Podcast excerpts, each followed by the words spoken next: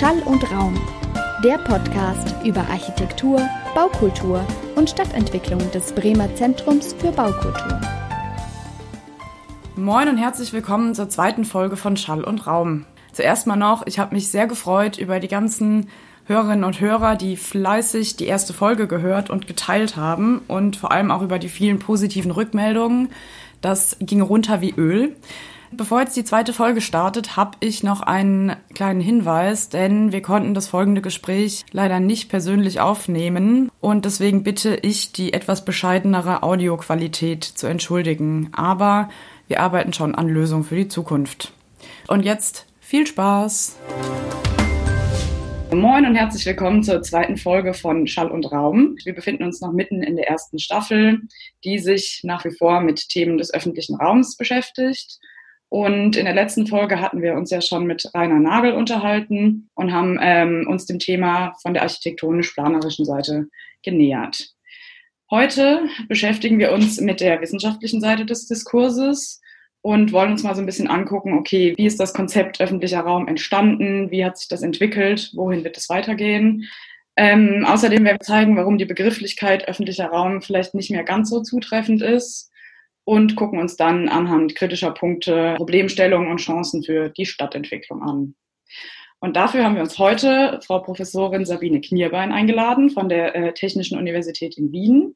Sie ist seit 2008, hat sie die Leitung inne des Interdisciplinary Center for Urban Culture and Public Space, ist außerdem assoziierte Professorin für Stadtkultur und öffentlichen Raum Genau, hat in europäischer Urbanistik promoviert und ihre Forschungsschwerpunkte sind internationale Stadtforschung mit Fokus auf die Raumtheorie, Theorien der Urbanisierung im Spätkapitalismus und auch die zeitgenössische Kritik des Alltagslebens mit Fokus auf den gelebten Raum und vieles mehr.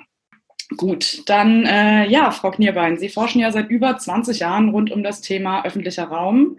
Und ähm, man hat ja jetzt natürlich seit Corona das große Thema seit Anfang des Jahres, ähm, ist eben auch der öffentliche Raum wieder sehr äh, stark in die Diskussion gekommen.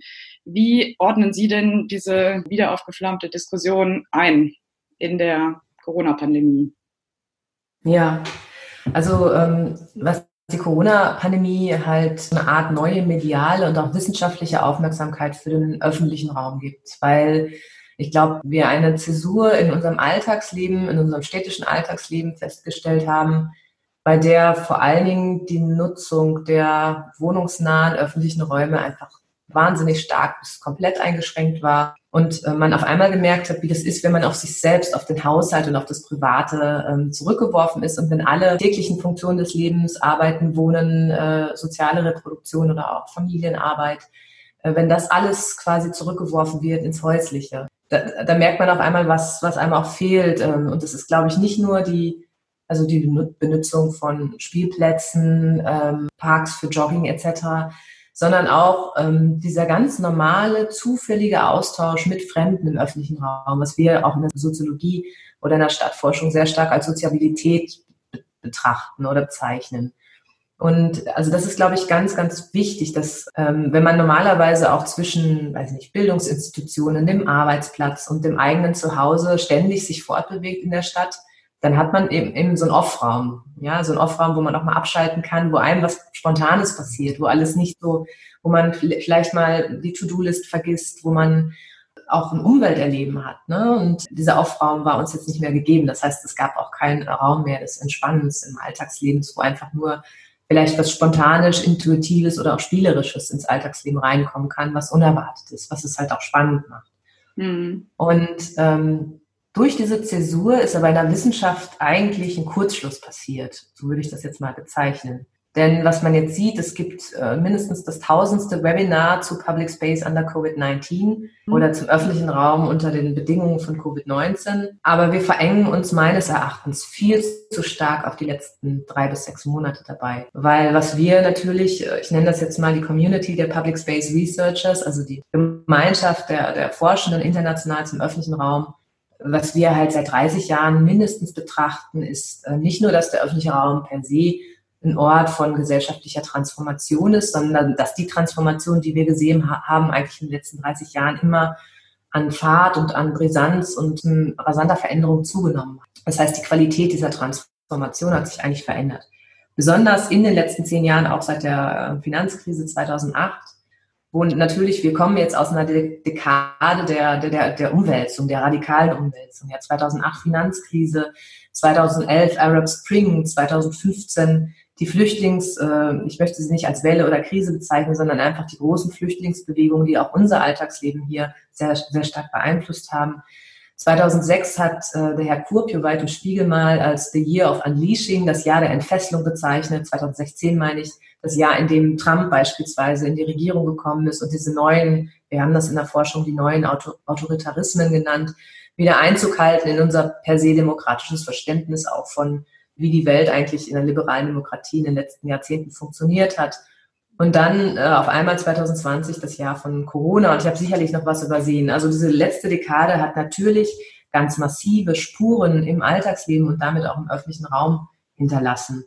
Und beispielsweise, wenn man sich nur anschaut, wie, wie das mit dem Thema der sozialen Ungleichheit in den Städten ist. Das heißt, die soziale Schere ist ja bereits auch in vielen Städten, das müsste man natürlich pro Stadt empirisch auch nachzeichnen, ähm, radikal äh, schon auseinandergegangen. Und jetzt kommt nochmal Corona quasi obendrauf. Und wir können quasi nicht nur Corona jetzt ähm, als den Moment der Veränderung begreifen, sondern Corona ist einfach nur ein Brennglas. Mhm. Oder die Corona-Zeit ist eine Art Brennglas, unter dem wir diese letzten 30 Jahre an Veränderungen nochmal in einer ganz anderen, also äh, ganz anders betrachten können und vielleicht auch mehr Aufmerksamkeit dafür haben. Aber es, ich, äh, also es muss auf jeden Fall dazu gesagt werden, wenn wir über den öffentlichen Raum und Corona sprechen, dann müssen wir uns diesen Ausgangszustand, der vor Corona da war, sehr gut erklären und auch wie der sich über die letzten 30 Jahre zu dem entwickelt hat.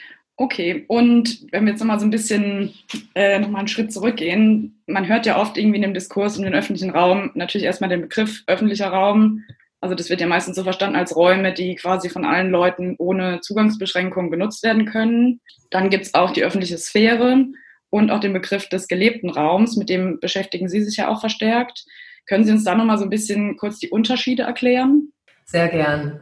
Also erstmal ist es natürlich wichtig, in, in welchem Diskurs zum öffentlichen Raum man jetzt gerade steckt. Wenn ich einen Alltagsdiskurs habe, der in den Zeitungen den, den Mitbewohnern der Stadt oder auch den Bürgern erklärt, dass der öffentliche Raum gerade nicht nutzbar ist, dann werden die sicherlich an Parks, Plätze, Promenaden denken. Vielleicht denken sie auch an den Elbstrand oder vielleicht denken sie an Strände gemeinhin oder auch an andere öffentliche Räume, die vielleicht in alten äh, Brownfield-Sites, also in, in, in Konversionsflächen, die jetzt ungenutzt sind, entstehen. Also auch das, was vielleicht an untypischen Orten entsteht.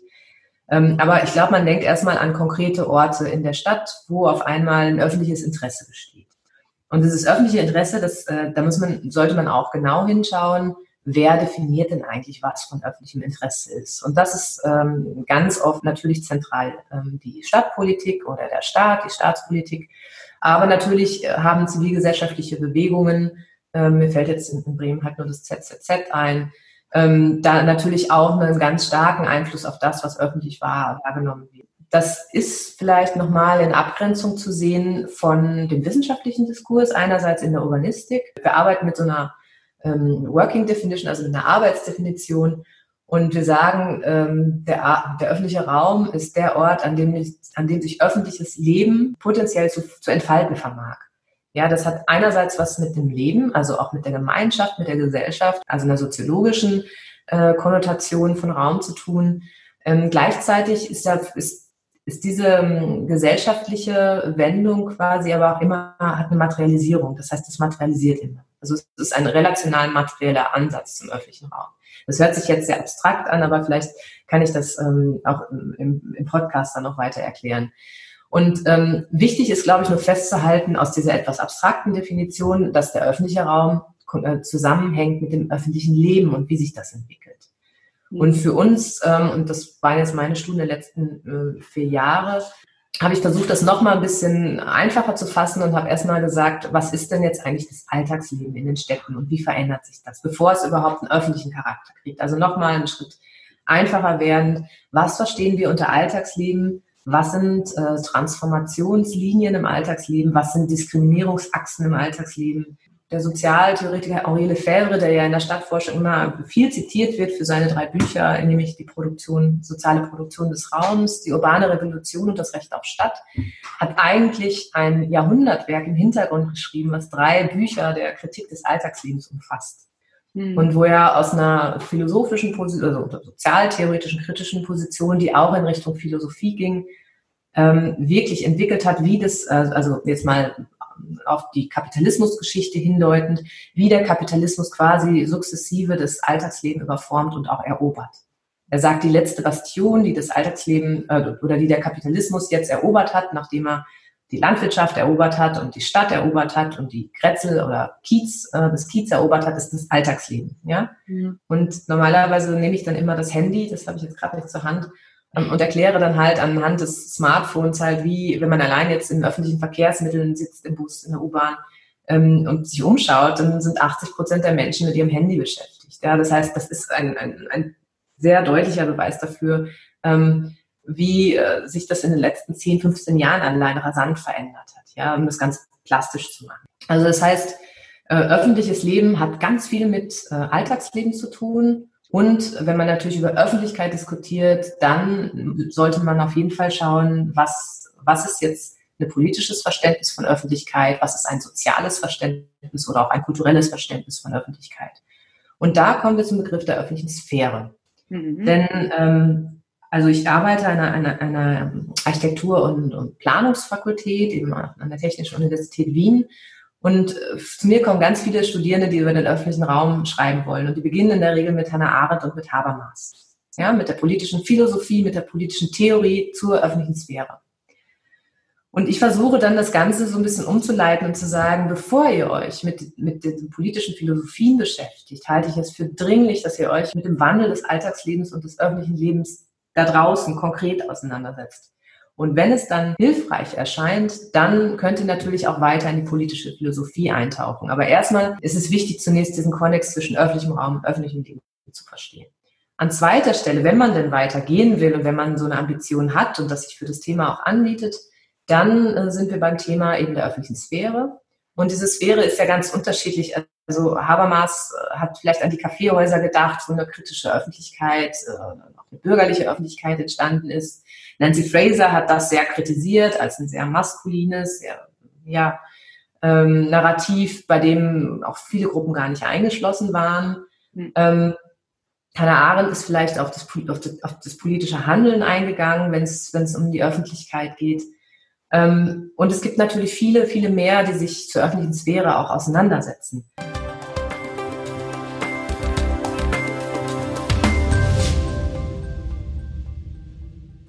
Urban Legends Durch die Französische Revolution führte die anschließende Demokratisierungsbewegung zur Bildung der Öffentlichkeit.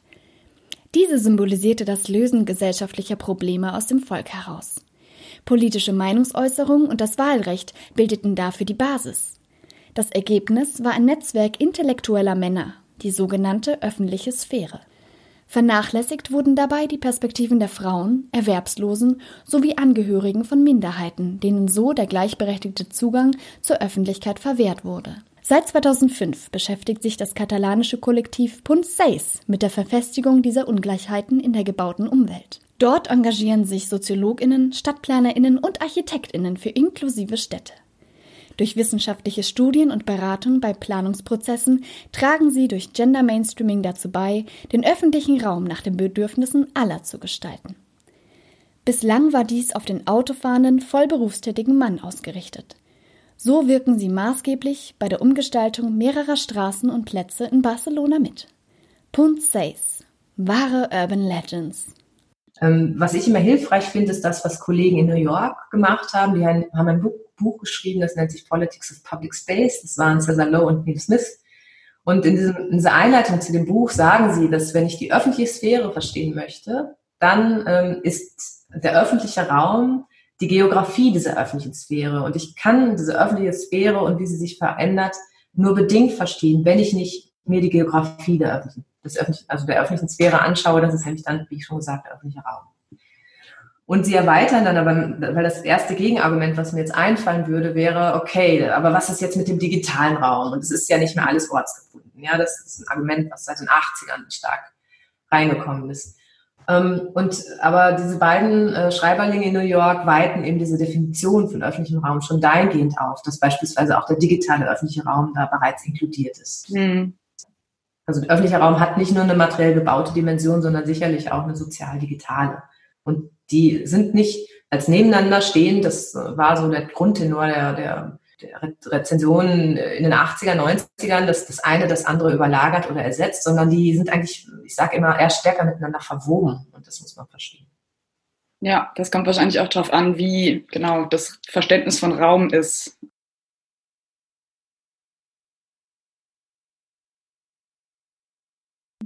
Und dass man das genau. zusammenbringt. Kann man das gut verstehen? Ja, und vielleicht noch einen Punkt zu machen, damit die Abgrenzung zur öffentlichen Sphäre nochmal klarer wird. Öffentliche Sphäre hat in der politischen Theorie ganz viel mit der öffentlichen Meinung zu tun und wie sich diese Meinung formiert. Ja, das, was natürlich für einen politischen Prozess total wichtig ist. Aber andererseits, also wenn ich das gegenüberstelle, öffentlicher Raum, öffentliches Leben, öffentliche Sphäre, öffentliche Meinung. Dass man so ein bisschen stärker erstmal sortiert, damit vor allen Dingen die Leute, die in das Thema einsteigen, das ein bisschen klarer haben. Und wenn Sie dann komplex arbeiten wollen und das Ganze miteinander verschränken wollen, dann sollten Sie sich zumindest in einem Feld erstmal einarbeiten, ohne das alles sofort zu vermischen. Weil das ist nämlich, was in der Regel passiert, dass alles quasi in einen Topf geworfen wird und dann aber die analytische Schärfe auch nicht mehr gegeben ist. Ja, und das ist ja diesen, also diese ganzen verschiedenen Begriffe sind ja so abhängig von den Transformationsprozessen, wie Sie schon sagten. Und das sind wahrscheinlich auch Dynamiken, die auf die verschiedenen Begriffe verschieden wirken. Das heißt, es ist ja eh total im Wandel. Allein so eine feministische Kritik von, wie von Nancy Fraser an, an den Habermasischen Ausführungen ist beispielsweise im Moment für die Planung total wichtig, ja, weil ganz viele, ähm, ein Großteil der derzeit bei uns zumindest und in anderen Planungsfakultäten und Schulen gelehrten Planungsansätzen, nämlich die kommunikative Planung, basiert auf dieser idealen Sprechsituation, die, die Habermas skizziert hat, ja. Also die ist machtneutral, da kann Macht ausgeblendet werden und das ist de facto in der Planung eigentlich niemals möglich. Mhm. Und also was jetzt gerade reinkommt, ist halt äh, die Planung politisiert sich einerseits auf der Straße, weil so viel passiert auf der Straße und da draußen im öffentlichen Leben, also sie politisiert sich durch das politisierte öffentliche Leben. Andererseits ähm, haben wir jetzt ganz viele neue Planungstheoretiker, die auf einmal wieder mit Demokratietheorie anfangen und sagen, na ja, aber das, was wir jetzt die ganze Zeit gemacht haben mit Habermas, das hat große demokratietheoretische Defizite und die müssen wir aufarbeiten, damit wir wieder nachdenken können, wie Planung und Demokratie zusammenhängen. Der öffentliche Raum ist ja auch eigentlich der, also ich habe mich letztens noch mal ein bisschen eingelesen, wo eigentlich der Ursprung dieses, dieser ganzen öffentlichen Raumdebatte ist. Und es sind ja die, ist ja die, die griechische Agora eigentlich. Also ne, diese Versammlungs- und Marktplätzen Plätze in Griechenland, wo eben Leute sich getroffen haben, was natürlich auch total exklusiv war, weil das meistens eben Männer waren, die da umgehangen haben und Kaffee getrunken haben. Naja, gut, Kaffee haben sie nicht getrunken, aber sich getroffen haben, ausgetauscht haben, äh, während die Frauen und die, die Sklaven sich eben um die Hausarbeit gekümmert haben oder darum gekümmert haben, Bauwerke zu errichten. Und das fand ich eben auch nochmal ganz, ganz interessant, weil natürlich Griechenland auch die Wiege der Demokratie ist. Ähm, und da eben nochmal rausgekommen ist, klar, der öffentliche Raum ist ja eigentlich der Ort, an dem demokratische Teilhabe manifestiert, sich manifestiert. Leute sich treffen, auf die Straße gehen, demonstrieren gehen, für ihre Rechte einstehen. Und das äh, ist wirklich äh, ein zentraler Ort in demokratischen Gesellschaften.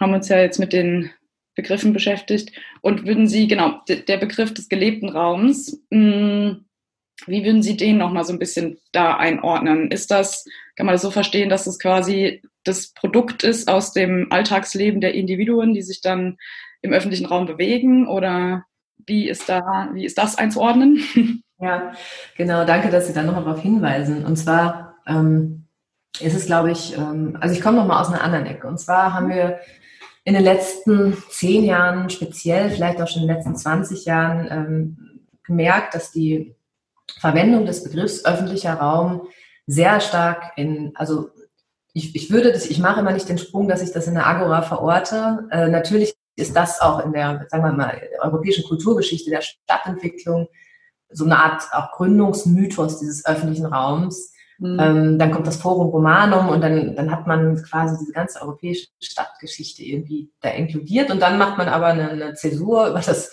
Mittelalter und was auch immer hinaus, über die vielen Kriege und all das, was dazwischen passiert ist ähm, und sagt dann, okay, jetzt sind wir beim Kapitalismus angekommen und ähm, das ist eher mein Ansatzpunkt, dass ich die Debatte um den öffentlichen Raum überhaupt mit der Teilung der, der Bodenwidmung zwischen öffentlich und privat verorte. Und das ähm, hat eben, ähm, das haben eben andere schon getan. Ich, ich bin jetzt gerade überlegen, es war nicht Sorkin, sondern ähm, ich komme gleich nochmal auf die Kollegin, die das gemacht hat. Wir haben sie auf jeden Fall zitiert. Die hat gesagt, dass eigentlich die, die kritischen Debatten auch in den sozialen Geisteswissenschaften um den öffentlichen Raum, wie wir sie jetzt kennen, quasi nicht bei Agora und Forum Romanum zu verorten sind, sondern mit einer kritischen Auseinandersetzung mit dem Kapitalismus und ähm, wie er räumlich wirksam wird. Und ähm, also das ist, glaube ich, ganz wichtig. Und eigentlich war es immer, das hat Ali Madanipur, eben ein sehr bekannter äh, Public Space Researcher, ähm, letztes Jahr in einem, einem Artikel beschrieben, äh, wo er der, der Artikel titelt Public Space Between Rhetoric and Reality, also der öffentliche Raum zwischen Rhetorik und Realität, ähm, wo er sagt, ähm, das, das war mal ein kritisches Konzept, um eben die ähm, Auswirkungen äh, des Kapitalismus auf die Bodeninanspruchnahme und auf das Leben, das jetzt in, auf einmal in Privatheit und Öffentlichkeit geführt wird, zu beschreiben.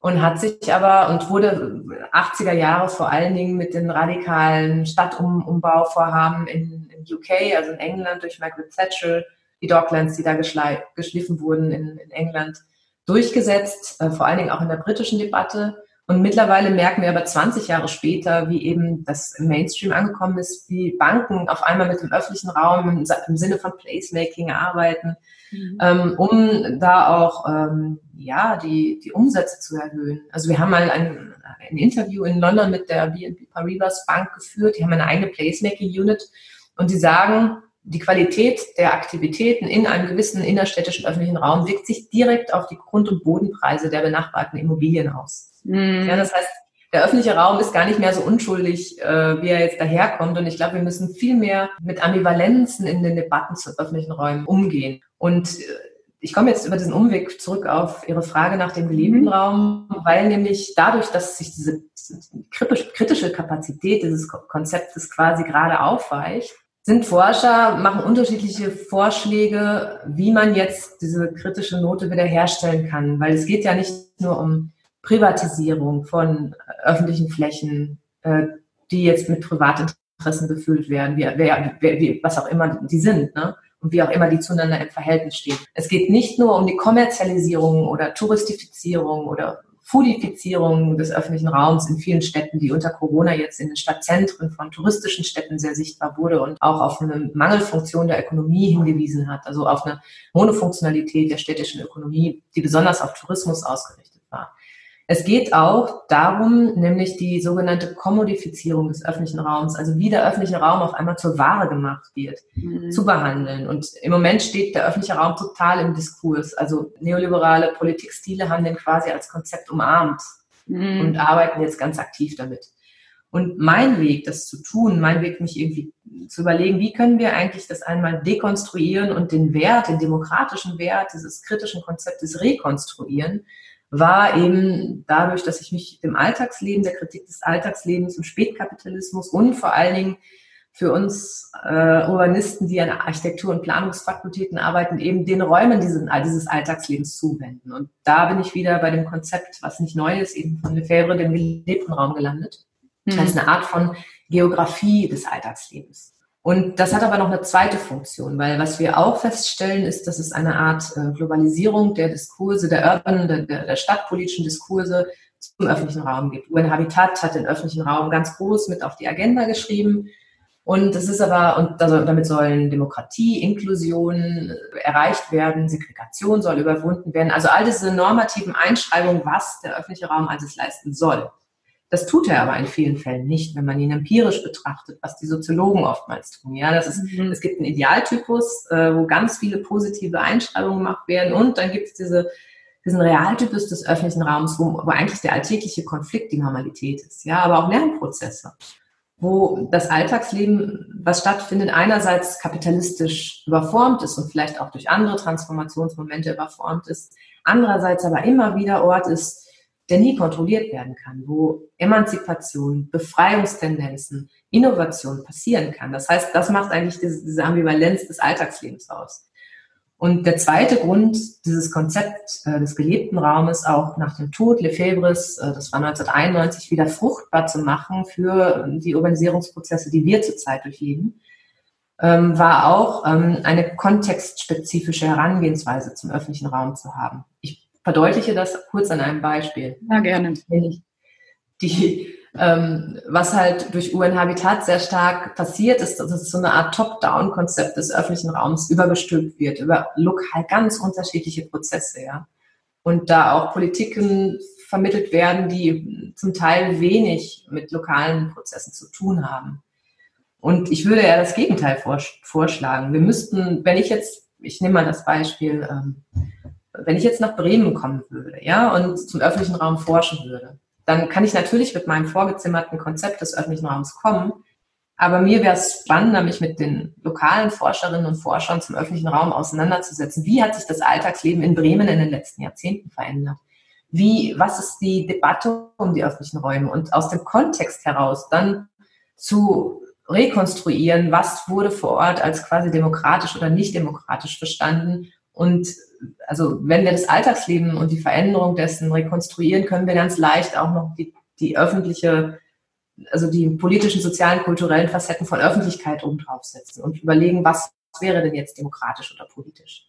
Also ich würde das quasi immer aus dem Kontext heraus generieren wollen und das ist, also wenn ich vom gelebten Raum spreche, dann heißt es immer auch, dass wir kontextspezifisch arbeiten sollten und nicht einfach global das Konzept des öffentlichen Raums nach Bremen fliegen sollten, damit UN Habitat da irgendwas im öffentlichen Raum Mhm. Ja, das äh, wird ja auch oft, also immer so ein bisschen zu dem Thema, oft kritisiert, dass äh, eben planende Institutionen wie Planungsbüros oder so, die dann beauftragt werden, in einem Neubaugebiet oder in einem Entwicklungsgebiet in der Stadt äh, einen neuen öffentlichen Raum, man denkt natürlich, oder ich denke natürlich wieder an einen Platz oder ähnliches, äh, wenn das geplant wird, dass das eben oft mit so einem Narrativ von exklusiven Konsumarealen oder auch Kontrolle geschaffen wird. Das sind ja irgendwie auch so zwei Sachen, die äh, Manuel Delgado mal angemerkt hat oder stark kritisiert hat, ähm, na, der katalonische Anthropologe. Und ähm, das ist ja auch irgendwie, das zeigt ja auch mal wieder, dass das der öffentliche Raum eben, ja, wie Sie schon sagen, durchdrungen ist von dieser kapitalistischen Logik und eben auch vor allem dieser Aspekt der Kontrolle, dem ja total äh, entgegenwirkt. Weil eigentlich soll es ja was Unkontrolliertes sein. Und ich finde das irgendwie so ein bisschen schwierig, weil dadurch ja eigentlich ein sehr hohes Maß an sozialer Exklusivität entsteht, weil man ja sagt, okay, was kontrollieren wir, wen kontrollieren wir, wen wollen wir da haben, wen wollen wir nicht da haben. Finde ich irgendwie schwierig, weil ja eigentlich gesagt wird, okay, der öffentliche Raum soll allen zugänglich sein. Bisschen schwierig ist halt eben total im Widerspruch zu ja, dem öffentlichen Raum als ein Ort, wo man eben einem hohen Maß an Diversität und Differenz begegnen kann oder auch die Möglichkeit hat, eben Fremden zu begegnen, sich auszutauschen, sich vielleicht zu streiten. Das wird ja auch immer so ein bisschen als Treiber des Urbanen irgendwie begriffen. Äh, Lefebvre hat das, glaube ich, auch mal gesagt. Ähm, und das finde ich irgendwie ganz schön großen Widerspruch. Vor allem, wenn man sich dann so aktuelle Stadtplanungs- äh, Vorhaben anguckt, wo man dann denkt, okay, die planen ja irgendwie immer noch so. Warum kommt das da nicht so an? Also ähm, danke, dass Sie auch auf diesen Widerspruch äh, zu sprechen kommen. Ich habe das an anderer Stelle mal als, äh, als das Steuerungsparadox zum öffentlichen Raum bezeichnet, weil ähm, die speziell in den planenden und gestaltenden, äh, raumplanenden und Raum- und Stadtgestaltenden Disziplinen wird der öffentliche Raum immer als Idealtypus dargestellt. Ja, und deswegen haben wir diese ganzen positiven Einschreibungen, ne? Ort für alle, offener Ort. Und das ist dann natürlich auch ein Streben der Disziplin nach, nach Demokratie. Das heißt, wir kommen um diese Demokratie äh, theoretischen Diskussionen in Architektur und Planung dann gar nicht mehr herum, wenn wir anfangen, um den öffentlichen Raum zu sprechen. Und gleichzeitig, und deswegen ist die Stadtforschung so wichtig, weil sie ständig zwischen Geistes- äh, und Sozialwissenschaften und eben den, den Spatial Arts, also den planenden und gestaltenden Disziplinen vermittelt, ähm, ist total wichtig, weil ähm, wenn wir uns anschauen und in den Geistes- und Sozialwissenschaften schauen wir oftmals aus dem Jetzt in die Vergangenheit. Ja? Das heißt, wir analysieren Bauprozesse, weiß nicht, Stuttgart 21 oder was auch immer, ähm, was da passiert ist, äh, warum die Menschen in Stuttgart sich an Bäume gekettet haben und nicht wollten, dass diese Bäume gefällt werden, die den Zweiten Weltkrieg äh, überstanden haben und die danach auch nicht gefällt wurden, weil ähm, die Leute gesagt haben, diese Bäume sind so wichtig. Wir haben zwar kein Holz, Häuser zu bauen, aber wenn wir Holz für Häuser nehmen, die jetzt gerade im Krieg zerstört wurden, dann holen wir die aus den Wäldern und nicht aus unserem Stadtpark. Und Jahrzehnte später kommt halt ein neues Projekt und will diese Bäume quasi dem Erdboden gleich machen. Ähm, das heißt, also diese Kämpfe, die da passieren und diese Konflikte, die sich dann konkret äh, beispielsweise an Bäumen wie in Stuttgart entzünden, die sind ja ähm, real und dass der öffentliche Raum auch ein Konfliktraum ist, ist auch klar, weil natürlich, wenn er offen ist, im medialen Fall, ähm, dann kommen unterschiedliche Meinungen, unterschiedliche Praktiken zusammen. Dann ist es immer ein Ort der Ausverhandlung. Und ich glaube, was man, wenn man Planung und Architektur sowohl produkt- als auch prozessorientiert denkt, und ich würde die beiden gar nicht gegeneinander ausspielen, was so oft passiert, ähm, dann muss man natürlich auf die demokratische Qualität des Prozesses schauen und dann schauen, wie ergebnisoffen und nutzungsoffen das Produkt am Ende ist. Ja, das eine und das andere hängen, hängen ganz, stark, ganz stark zusammen. Also was dann hilfreich ist, was wir in unserer Arbeit hier machen, ist, dass wir einfach, wenn wir mit unterschiedlichsten Gruppen, also wir haben mit Geflüchteten gearbeitet, mit ähm, drogenabhängigen Menschen, wir arbeiten im Moment mit älteren Menschen ähm, und wir holen uns quasi immer eine NGO mit rein, die Expertise in der ja, aktiven Teilhabe mit diesen, mit diesen Gruppen hat. Und da, ich rede jetzt nicht von Partizipation. Das ist für mich diese passive Teilhabe in Verfahren, die finde ich eigentlich, die hindert oftmals, ähm, sondern ich rede von aktiver Teilhabe, wie man die Stimmen von diesen Menschen in diese Prozesse bringen kann. Und da gibt es ganz viele NGOs, die inversiert sind, die aber vielleicht keine Raum- oder Raumgestalten Expertise haben. Und die bringen wir dann halt mit. Und wir lernen aber auch von diesen NGOs, wie wir mit den Gruppen gut arbeiten können und welche Formate beispielsweise wichtig sind, wenn wir über Bedürfnisse Bedürfnisse von alten Menschen zum Wohnen und zum öffentlichen Raum und zur Mobilität nachdenken. Da können wir jetzt nicht einfach mit unseren Experteninterviews kommen und diese runterreißen, ja? Mhm. Äh, dann müssen wir andere Formen mit Kaffee und Kuchen und ähm, Einladungsformate finden, die eben für die alten Menschen auch äh, funktionieren. Und unter Corona ist das noch schwieriger geworden. Deswegen ist es, glaube ich, wichtig, um jetzt auf Ihre Frage auch nach diesem, einerseits ist diese Kontrolle da die ganze Zeit und andererseits ist aber auch der Widerstand oder auch die Befreiung aus dieser Kontrolle da, also wir stecken da natürlich in so einer festgefahrenen Dialektik, würde ich mal sagen, ja.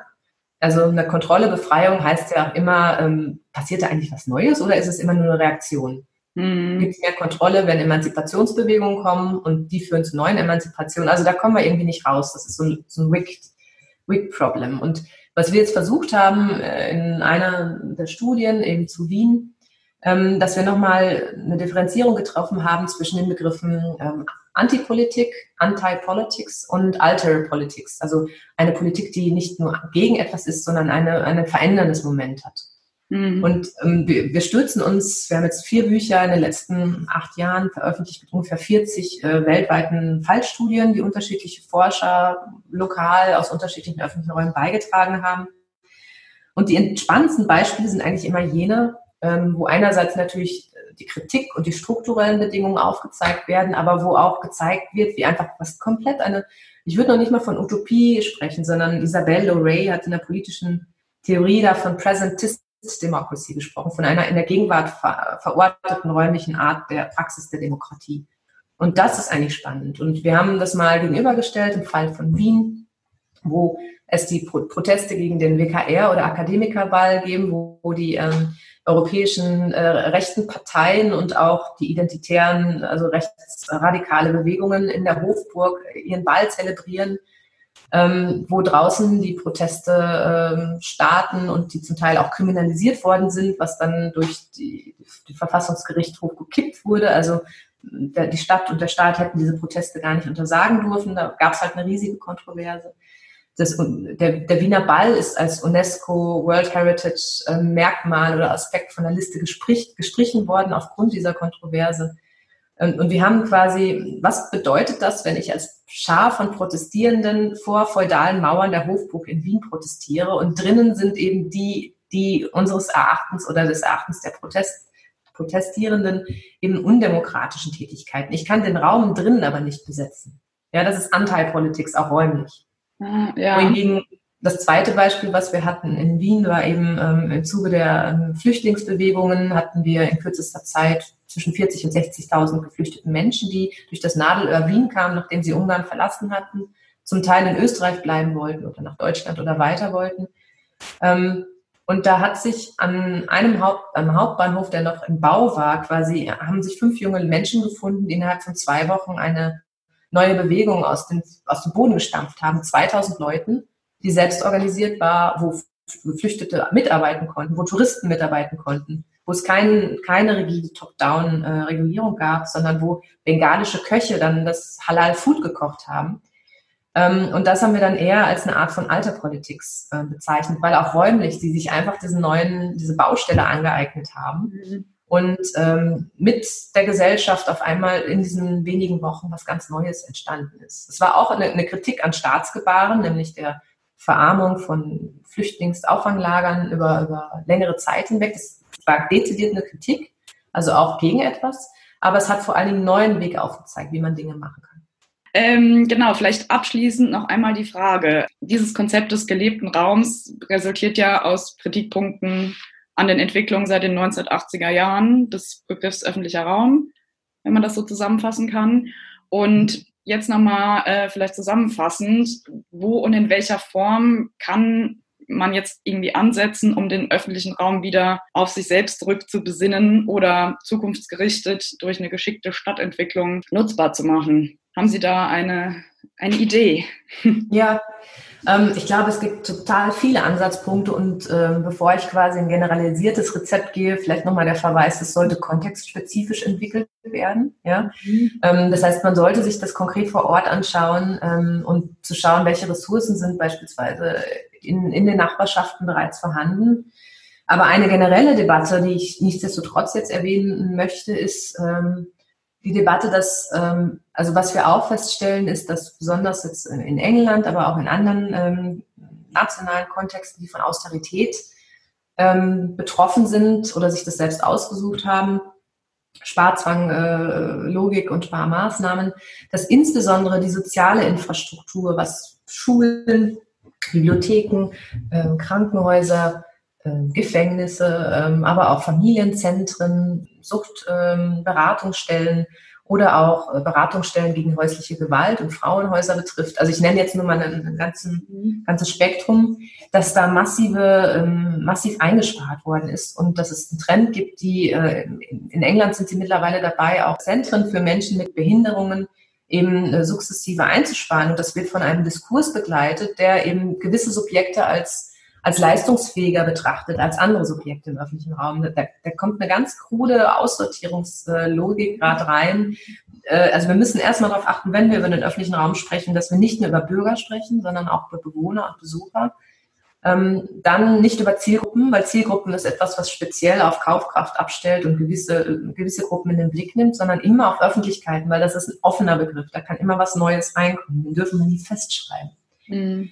Ähm, und aber jetzt, um auf den Punkt zurückzukommen, es ist wichtig, ähm, diese ganze Debatte um soziale Infrastrukturen in den Städten neu zu beleben. Und da braucht es auch eine ganz starke staatliche Position, weil also was natürlich die Debatten um den öffentlichen Raum mitgebracht haben, ist so auch ein planerischer Fokus auf zivilgesellschaftliches Aufbegehren und so dieses Hochhalten der Zivilgesellschaft als, Löse, als Löserin der, der, weiß ich nicht, der Akzeptanzkrise von, von staatlicher Planung beispielsweise. Das ist aber ein sehr gefährliches Argument, weil es wird vor allen Dingen halt von Marktakteuren auch gepusht, um die Rolle des Staates eben zu, äh, ja, äh, zu schwächen. Und was wir machen sollten, ist, wenn wir Zivilgesellschaft stärken, gleichzeitig immer auch den Staat stärken, in, im Sinne, nicht unbedingt im Sinne eines unternehmerischen Staates oder einer unternehmerischen Stadtverwaltung, sondern an einer Stadtverwaltung, die an öffentlicher und, zivilgesellschaftlicher Innovation interessiert ist und die beispielsweise, wenn es um Open Innovation, offene Innovation geht, ähm, nicht nur die Marktlogik übernimmt, wir müssen ganz viel Crowdsourcing machen und Crowdfunding und ganz viele Dinge in den Prozess holen und sobald wir ein marktreifes Produkt haben, ähm, äh, ist, ist die, die öffentliche Öffnung weg und dann gibt's nur noch quasi, dann hat einer ein Patent drauf, sondern man muss das dann auch das Ergebnis radikal öffnen, ja. Und also radikal öffentlich in allen Prozessstufen. Und wenn wir da jetzt zurückkommen, auch auf das Bauliche, ich glaube, wir bräuchten an unseren Architektur- und Planungsfakultäten neue Lehrstühle für soziale Infrastrukturen, neue Lehrstühle für öffentliches Bauen und eine Rückbesinnung auf, auf das, was eine demokratische Stadtverwaltung ausmacht. Oder auch, wenn ich auf die nationale, die Ebene der nationalen Stadtentwicklungspolitik oder die Überlegung zur neuen Leipziger Charta jetzt komme, die jetzt bald verabschiedet werden soll. Ich sehe in dem Text der Leipziger Charta noch nicht den Fokus auf soziale Infrastrukturen. Und was wir jetzt schon sagen können, wir hatten soziale Disparitäten in den Städten bereits vor Corona die mit Corona nochmal verschärft werden müssen. Und wenn wir von, also die neue Leipziger Agenda beispielsweise spricht in ihrem Titel über Urban Development for the Common Good, ja, da geht es um das öffentliche Gut. Ja, und dann kommen, kommt aber kein Bekenntnis dazu, dass wir neue soziale Infrastrukturen bauen wollen, dann sehe ich da eine ganz große Diskrepanz. Und es wäre meines Erachtens wichtig, ähm, es braucht ein öffentliches Backing, sowohl finanziell als auch vom Impetus. Und wir brauchen neue Lehrstühle in dieser Richtung. Gut, super. Also ich habe auf jeden Fall sehr viel gelernt heute. Vielen Dank für das gute Gespräch. sehr gern. Liebe Hörerinnen und Hörer, das war nun die zweite Folge von Schall und Raum und wir haben uns heute mit der wissenschaftlichen Seite des Diskurses befasst.